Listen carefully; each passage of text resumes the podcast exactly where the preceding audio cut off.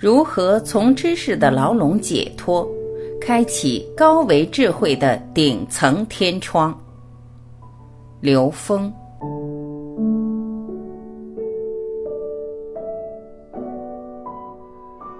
刘峰老师说：“知识是有用的，但问题在于认为仅仅获取知识就够了，这是一个重要的问题。在一个信息和知识大爆炸的时代。”我们如何认识知识的限制，进而超越这个限制？这个问题同样关系到我们的使命。我们推送的任何信息都可以被看作是知识，但同时，您也可以透过文章和信息，感受内在涌现的灵感，感悟渗透在文字中的智慧，整合进你完整的生命体验之中。一，知识的阻碍。道德经云：“复命曰长，知常曰明，不知常妄作凶。前识者道之华，而愚之始也。”复命就是回归，回归到婴儿还不够，还要回归到我们心的源头，回归到最清净无染的那个地方，那个是真正的复命。我们回到源头的障碍是什么呢？是前识。前识就是你头脑中被人为的输入的那些知识概念，你是被那个东西给拘谨住了。道之华的意思是，前识是道的浮华的一面，也就是说，知识只是表面。若只是抓住了这些文字和概念，自己在那儿纠结、痛苦、烦恼，这就是愚昧，这就是愚之始也的意思。知常就是复命，回归源头。而我们之所以看到很多事情是无常的，是因为我们生活在我们共同建立的三维认知的牢笼里边。这个牢笼是我们自己内在无形的认知产生的烙印。所有知识都是道的显现，但如果你执着在知识而不去悟道，知识就是障碍了，就变成佛家所说的所知障。这就是一种病，是知识带来的病。二。应该怎样对待知识？知识是干嘛的？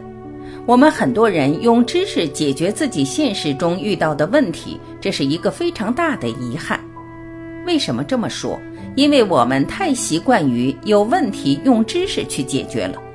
其实遇到的所有问题都应该用你的觉知去解决，用你从内在找到的答案去解决。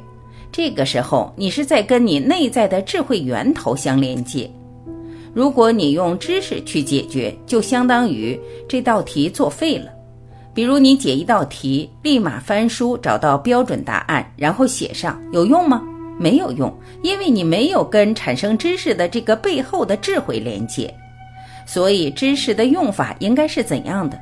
我们应该去领悟知识背后的智慧，把知识当作发酵内在智慧的酵母，或者用知识作为内在智慧的一个印证。但如果只是拿它来解决问题，那就很遗憾了。三，直觉内在智慧的显露，在现实中，我问过很多成功的企业家：“你人生中最重要几步决策的依据是什么？”他会说：“直觉。”直觉就是来自内在的信息。直觉的产生在修炼，人生修炼没到那个境界，灵感来了也抓不住。因为心太乱，不够静。心像一池湖水，只有当它足够平静时，才能穿透湖面看到水底，才能看到湖面反射的日月星辰，事物了了分明。所以，心静是一大修行，要专注。当我们要做一个决定时，有一个念起，念起的时候，这个波一出去，跟这个波同频的波会第一时间反射回来。反射回来的波跟我们的认知是关联的，所以往往直觉非常重要。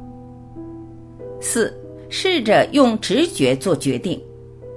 很多人说按直觉做事，在现实中到底合用不合用？其实按直觉做事是我们应该培养起来的一种本能。只有直觉才真实的反映自己当下的内在能量状态和外部能量之间的关联。不以知识在中间作为任何的障碍判断因素，这样就给了我们一个觉察和成长的机会。知识全是横向的，所以需要纵向提升。直觉是来自高维的信息，每一个直觉都是帮助我们往上走的。做事忙的时候，如果需要做决定，来不及捕捉第一感觉，因为它一下就跑了。这时候，我用一个方法治钢蹦。在现实中，我们做任何的决定只有两种可能：做或不做。但是，影响做决策的因素有无穷多。所以，我们考虑一天，考虑一星期，考虑一个月，甚至考虑一年，最后那一刻做的决定，跟第一时间这个钢镚概率可能一模一样，五五开。在现实中，我们最大的能量消耗在哪儿？在纠结，在取舍。第一时间决定了，决定了就完事儿了，决定了就按决定的做，毫不犹豫的去做。从内在成长的角度来说，决定选择做与选择不做都是一道好题。这道好题的最终结果都是帮助我们提升。但因为我们太注重结果，所以就用各种方式来证明哪个是对的，哪个是错的，这样就消耗大量的能量和时间。当用直觉做决定，如果成功了，验证内在本自具足。如果失败了，帮助你觉察是什么认知让我们做不成。只要把这个认知颠覆了，下次就成功了。这就是失败是成功之母。